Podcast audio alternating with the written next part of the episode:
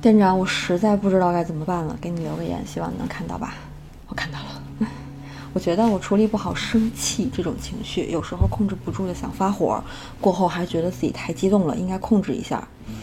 要不然就是有的时候我会生闷气，比如有人冒犯到我了，或者他做了某件事情让我不舒服了，我不会及时的说出来，会让这个愤怒的情绪憋着，直到忍不住了才说。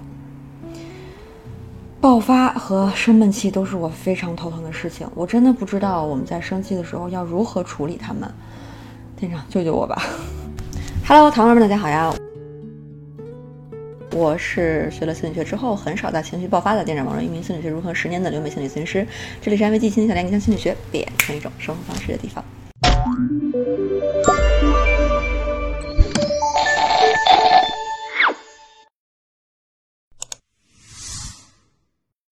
我一直珍藏的一本超级棒的关于情绪的书，就是这本《情绪亲密》。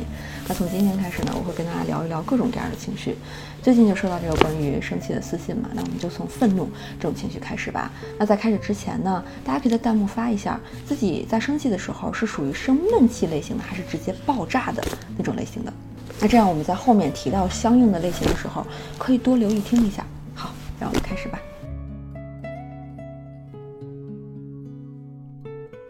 我们都能感觉到愤怒特别容易就能控制我们，让我们进入那种愤怒的自动反应。这个时候，你可能跟这位糖丸一样，要么爆发，要么生闷气。那爆发呢，是要提醒别人你踩到我的地盘了，赶紧出去，不然即使你受伤，我也要把你赶出去。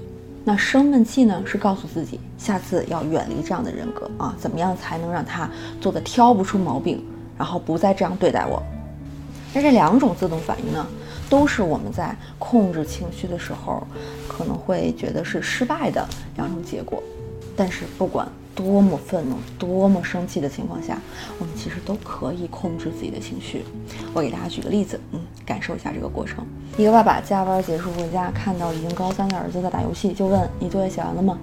儿子说：“还没有呢，打完这把我就去。”爸爸一下就生起气来，抢过儿子的手机，并且怒斥道：“现在都高三了，你一点都不着急呀？”成绩也没点进步，玩什么玩？赶紧写作业去！儿子突然被爸爸这样对待，心里肯定特别委屈。这个时候呢，家里的这个小猫咪过来啊，找儿子玩。儿子正闹心呢，就把猫一脚踢开。听到这儿啊，熟悉心理学的朋友呢，应该都知道，这就是著名的踢猫效应，是指比对自己弱的对象去发泄情绪而产生的一种连锁的反应。不过呢，这个时候要是领导就不一样了。那这个爸爸刚训完儿子啊，坐在沙发上没一会儿，接到了领导的电话，领导说：“你刚刚的方案还是不行啊，还得再改一改。”这时候爸爸可能更加生气了，但是还是可以好声好气的和领导说：“嗯，好的，老板，我尽快再改一版给您。”你看，都是生气。爸爸面对儿子的时候可以毫无顾忌地发泄愤怒，而面对老板的时候，即使有愤怒的情绪，爸爸依然没有表达出来。这不就是在说我们的愤怒其实是可以控制的吗？那既然我们可以控制情绪，接下来我们就要学习一下如何控制情绪。愤怒远不止只有爆发和生闷气这两种方式，我们要找到在这两个极端中间一个适合的平衡的方式，能够让我们很好的和愤怒这种情绪相处。那首先啊，我们来想一想，你为什么愤怒呢？就像这位桃儿说的，肯定是某件事情让你不舒服了。比如说，你准备了很久的演讲，下面的人就根本不在那儿认真听；比如别人不小心踩了你一脚，连对不起都不说；再比如室友总是不打扫寝室，你实在是忍不了了，自己去打扫的时候很生气，对吧？生活中这样的让我们生气的时候非常非常多。那这些小事究竟是怎么影响我们的，进入了那种自动反应的这种连锁的陷阱呢？有三个原因，大家看看自己是哪种原因，然后就发那个原因的数字。这个过程呢，可以促进你对自己情绪的思考。我们来看第一个原因，你愤怒的权利够不够大？就像刚才我们提到的那个踢猫效应哈，在进入自动反应之前，其实我们会在非常短的时间里边快速的做出一个评估，就是面对这个人，我可不可以生气？我有没有愤怒的权利？那个爸爸做的评估就是，我可以和儿子生气，但是不能和老板生气。如果没有生气的权利，就会需要小心的去衡量一下发泄愤怒之后会得到什么后果，这个后果是不是我们轻易可以承担的，或者根本不用承担，我就肆无忌惮的发脾气就好了。爸爸评估了一下，和儿子发脾气这个后果我不用承担，但是和上司就不一样了。那首先，刚才我们的那个描述呢，上司他也没有任何问题哈，就是正常的说一下工作的情况嘛。啊，就就假如说上司就是有问题的，让员工加班啊，鸡蛋里挑骨头啊，压榨员工啊等等，这爸爸也会评估一下这个愤怒是不是可以发泄出来，自己能不能承担。那有些人觉得如果不能承担的话，就生闷气，然后就憋着不说呗。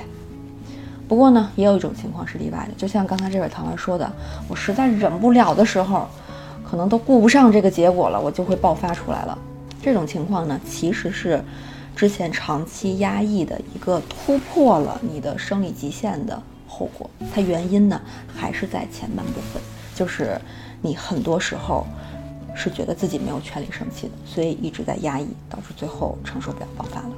第二个原因，你是不是特别害怕和别人起冲突？如果说我们本身就是害怕和别人起冲突的这种性格的话，那可能就更多的会用生闷气这种方式来对待愤怒。一想起和别人起冲突的那个画面，然后就已经很害怕了。那这个时候呢，肯定是不敢做任何的关于愤怒的外显的这个表达的。你认为冲突就一定是不好的，你害怕冲突，也不相信有时候其实必要的冲突反而可以让事情有更好的这个解决的效果。但你是不相信的，可能呢，因为你之前没有就是用表达出来的方式去解决冲突的经验，或者说你之前一直息事宁人啊、生闷气啊，被验证是有效的，确实没有引起更大的这个不好的后果。因为你发现我生气，我也没有把自己的情绪表达出来，我生闷气生一会儿过去了，然后这件事情好像也过去了，大家又又都好了嗯，你就认为这件事情是不是就解决了？第三个原因。你之前这种类似情况下的需求是否得到了尊重？比如说哈，这个小时候亲戚不是经常互相串门啊，小孩到你家来玩，然后看上你自己的一个玩具，他想带回去，或者说啊，我玩一段时间再给你拿回来，但是你不想给，这时候爸爸妈妈就觉得，呃，这邻里之间、亲戚之间，你就你就给他玩啊，大方点儿，家里还有呢，或者说他比你小，你让着点他之类的，你不想给他。嗯，你就想就是自己去玩这个玩具，你觉得这东西是属于你的，嗯，你觉得被爸爸妈妈放在了就是别人的需求的后面，那这个过程经历多了，其实是会压抑很多的那种，呃，因为被忽略而产生的愤怒的这种情绪。可是那父母就是让你要压抑这种需求嘛，呃，你不能跟对方去啊表达你生气，你要和和气气的，你要讲礼貌啊，你不能让他觉得我们没有家教之类的，所以。很多很多的需求就在这一个一个的这种成长经历当中被压抑下来了，那你们之后就更不知道怎么去处理这种情况了。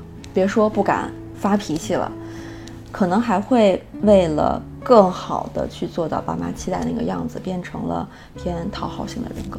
那如果我们的性子里有一些偏讨好的这个部分，你是不知道怎么表达自己需求的。如果你的这个边界被侵犯了，你会非常非常不舒服，但。别人是感觉不到的，因为你已经把他自己迅速的通过你之前的那种，嗯习惯的方式就把它消化了，不会让别人看到，别人也不会察觉到，或就可能会越来越侵犯你的底线。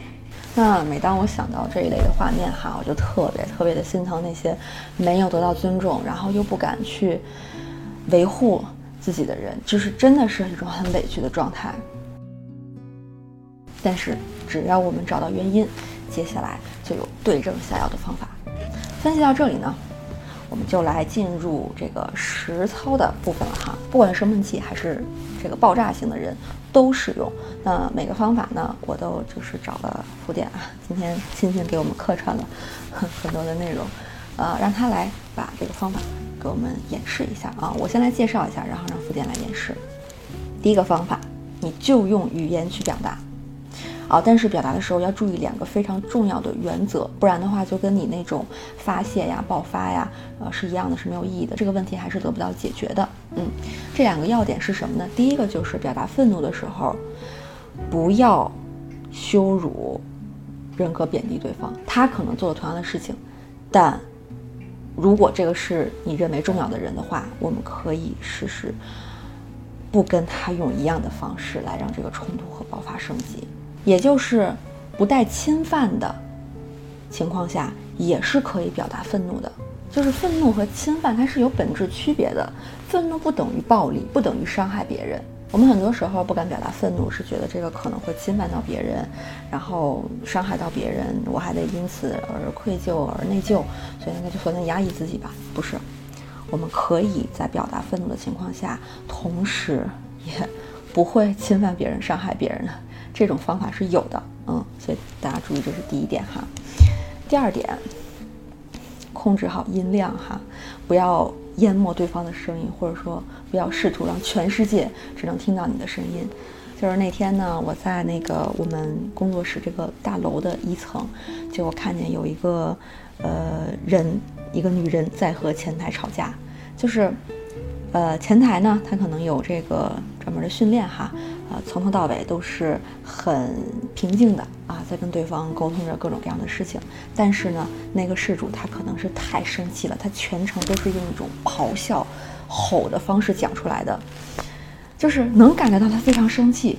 可是呢，旁边的人想帮他也没法帮，是因为你一说话，他就要用自己的音量去盖过你。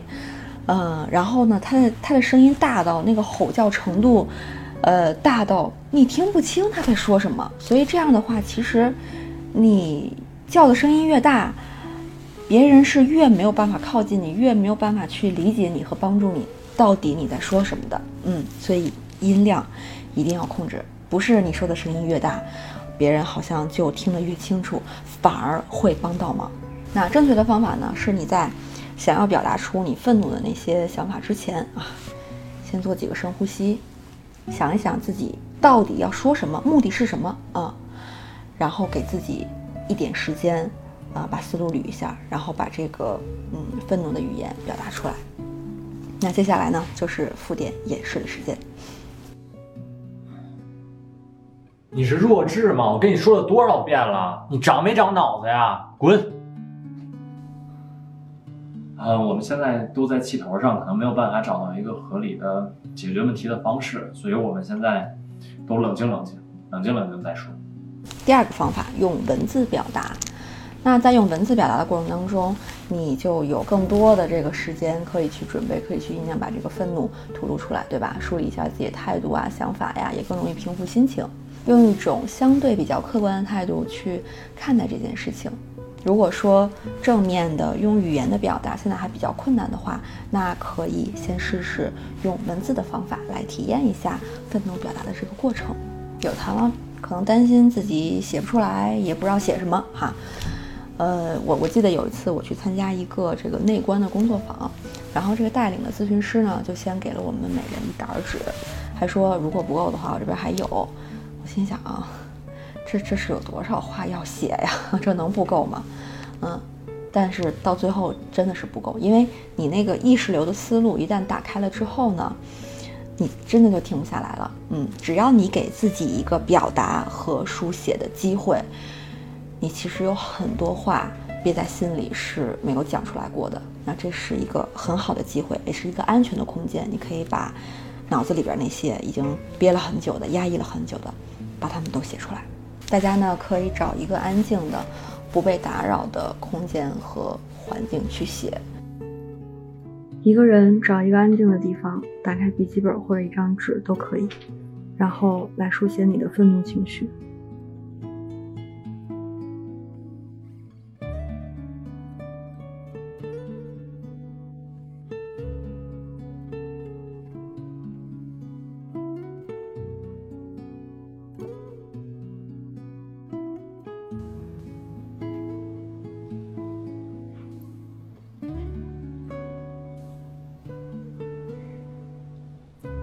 写完之后，长舒一口气，代表愤怒情绪处理结束。最后一个方法，如果觉得公开表达愤怒、直接面对冲突很难，然后这个文字书写又不是你习惯的方式，那我们这儿还有一个方法叫空椅子技术。那因为这个方法你第一次尝试可能会感觉比较羞耻或者不好意思，所以呢，我们尽量找一个没有人的地方，这样的话可以让你安全的去进行练习。呃，你放一个椅子之后呢，假设对面就是那个让你生气的人，你去练习一下怎么和他说话，然后如何去表达自己的想法。这个方法非常简单，也非常实用，可以，呃，模拟就是就是你脑子里边想一下当时那个过程，然后你那个心理状态呢是比较接近那个心理状态的，然后把之前从来没有说过的，但是就是在你心里的话，你表达出来，这个过程非常非常非常有用。嗯，我们来看看附点是怎么演示的。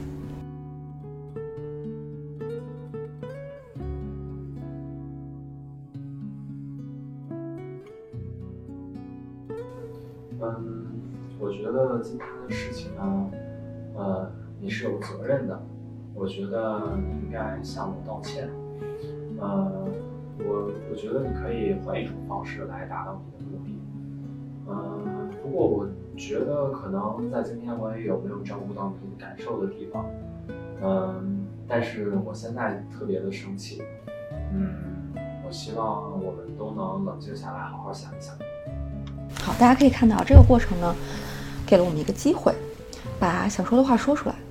呃，你肯定会可能不好意思说呀，或者磕磕绊绊呀什么的。对你，哪怕面对一个空气的椅子，你可能也会不好意思说的。但是它提供了一个机会，我们可以去练习。只要你开始了第一句，你就有了在真实的情况下可以去呃表达自己立场的这个底气。而且，只要你开口了，嗯，这个技能。很快你就具备了。当我们在对着空椅去练习的时候，可以做到的情况下，你在当面的时候，这个困难是要小很多的。另外呢，我还听过很多人就是，呃，说在当时发生的时候不知道怎么说啊，后来就特别后悔。嗯，就觉得好像有了更多的思路，但是这个时间点已经过去了，就不知道怎么办了。那这个空椅技术也是一个非常好的去应对你后悔情绪的一个方法，因为你比如说事后你知道怎么说了，是因为你当时的这个状态比较好了，你你你你这个呃这个这个智商又回来了哈。但是呢，你仍旧是没有在那种现场氛围，脑子里想象着当时那种冲突的画面去练习过。那下次出现的时候，你可能还是想不起来这个回应应该怎么说。所以也可以用这个空椅技术来练习一下。就是我们一定要尽可能真实的去模拟面对面的这种沟通，而不是在脑海中想象着啊，我这样说，我那样说。就像你看一本书，你看的时候还觉得挺顺的，但是如果你真的读出声来，就会有卡顿，就会有磕绊，就会觉得这句话好像不通，那句话好像，呃，不太对。所以真的讲出来和在你脑海里边去运转是非常非常不一样的。那真正的改变呢，一定是从你自己真实体验过的这个过程当中产生出来的。啊，你要不然是写出来你自己的想法，你要不然是呃对着空气啊练习出来你的想法，因为想象中的东西就是你还没有真的去实践过的东西，其实仍旧暂时还是不属于你的。怎么让它变成你的东西？就是不再存在于自己的脑海当中、幻想当中，而是让它真正的存在于现实当中。好，我们最后的纪念漫步。来发一下大家想要尝试的方法吧。刚才我说的那三个方法啊，大家想尝试哪个，给自己立一个 flag 哈。如果你想练习第一个最有挑战的方法，你就发这个直接上；如果你想练习第二个方法，就发文字过渡；如果呢你想试一下第三个这个有意思的方法，就发空椅啊。那大家就算是立了一个 flag 了，因为这些方法你真的用了才有用。其实光今天听完，呃。过没没多久，它在你脑子里就没有什么痕迹了。嗯，希望大家呢都能够选择适合目前你阶段的方法，然后进行练习。你只要练习一次，它就会变成你能力的一部分。嗯，在情绪控制的方面，你再也不用像以前那样被动了。好了，今天的视频就到这里。文字版音乐欢迎关注“完美记忆心理小编”的公号，后来回复“情绪调节”就可以收到了。另外回复“封面”两个字，还可以获得本期封面的来源。最后记得三连打卡，我们下期见。